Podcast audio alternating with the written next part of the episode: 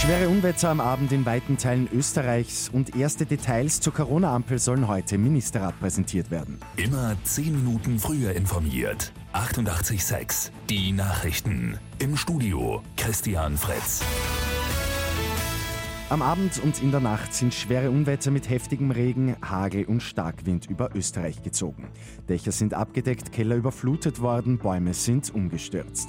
Allein in Oberösterreich rechnet die Hagelversicherung mit Schäden von rund zweieinhalb Millionen Euro in der Landwirtschaft.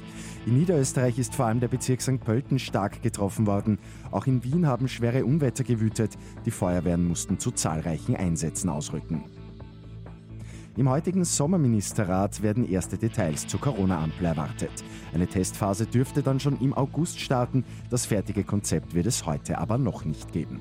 Außerdem geht es heute um ein Nachfolgemodell für die Kurzarbeit.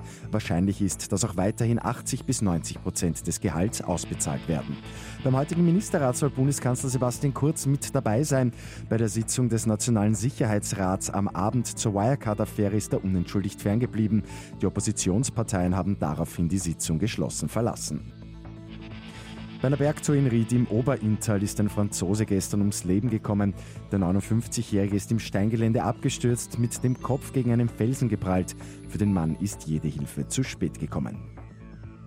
Und im Tiergarten Schönbrunn gibt es jetzt spezielle Giraffenführungen. Die gute Nachricht zum Schluss. Und zwar jeden Mittwoch noch bis zum September. Und das Highlight, die Giraffen vom Hochstand aus füttern.